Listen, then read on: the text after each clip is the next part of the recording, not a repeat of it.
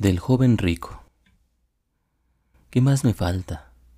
Jesús le dijo, si quieres ser perfecto, anda, vende lo que tienes y dalo a los pobres, y tendrás tesoro en el cielo.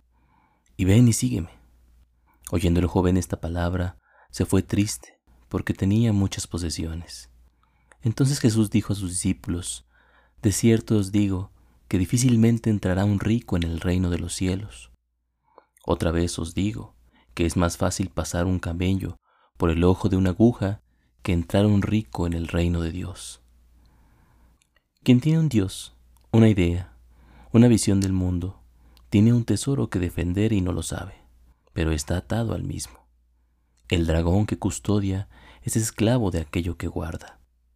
El joven rico pregunta qué le hace falta y se decepciona porque tiene demasiado. Prefiere cargar con sus posesiones, quiere lo permanente, pero la vida es impermanencia.